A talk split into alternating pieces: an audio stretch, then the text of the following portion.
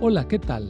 Soy el pastor Misael Castañeda y te invito a escuchar la devoción matinal Pablo, reavivado por una pasión, una serie de reflexiones basadas en el libro de los Hechos y las cartas Paulinas para nuestra vida hoy, escritas por el pastor Bruno Razo.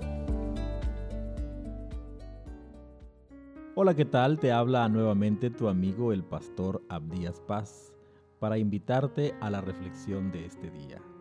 El texto base para hoy está en Romanos capítulo 12, versículo 1. Por lo tanto, hermanos, os ruego por las misericordias de Dios que presentéis vuestros cuerpos como sacrificio vivo.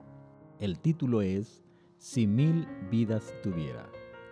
Los resultados de haber sido justificados por la gracia y por la fe son una vida de santificación, Pablo ruega que en consideración a las misericordias de Dios presentemos voluntaria e inteligentemente la vida entera, cuerpo, mente y espíritu, como un sacrificio vivo para Dios.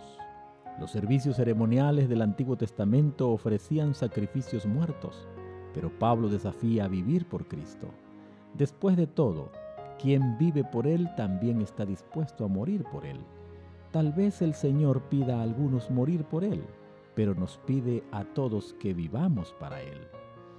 En ocasión de la independencia del Perú, declarada el 28 de julio de 1821 en Lima, ocurrió el sacrificio de José Olaya. Él era un excelente nadador que servía la causa de la independencia.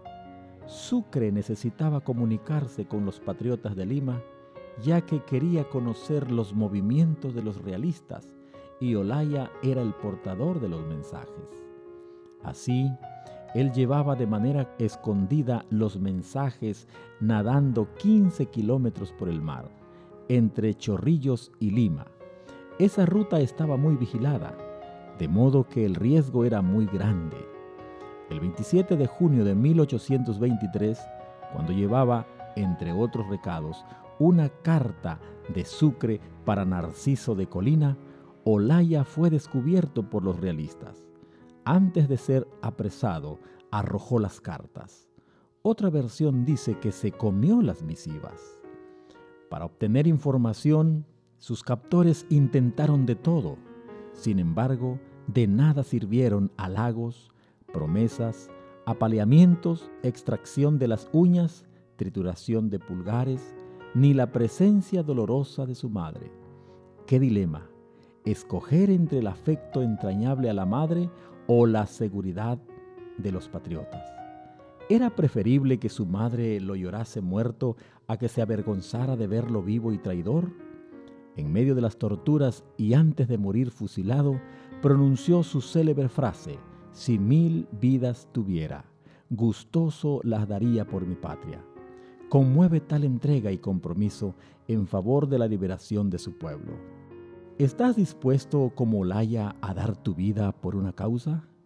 ¿Qué costo estás dispuesto a pagar por vivir fielmente tu fe y compartir perseverantemente la esperanza? ¿Cuán dispuesto estamos nosotros a dar nuestras vidas en sacrificio vivo y en servicio fiel hasta la muerte? Nuestra vida debe ser ofrecida a Dios como una ofrenda perfecta y un sacrificio vivo, porque Dios no quedará satisfecho sino con lo mejor que podamos ofrecerle. Los que lo aman de todo corazón desearán darle el mejor servicio de su vida y constantemente tratarán de poner todas las facultades de su ser en perfecta armonía con las leyes que nos habilitan para hacer la voluntad de Dios. Cristo en su santuario, página 34. ¿Cuántas vidas estás dispuesto a dar? Que Dios te bendiga en este día.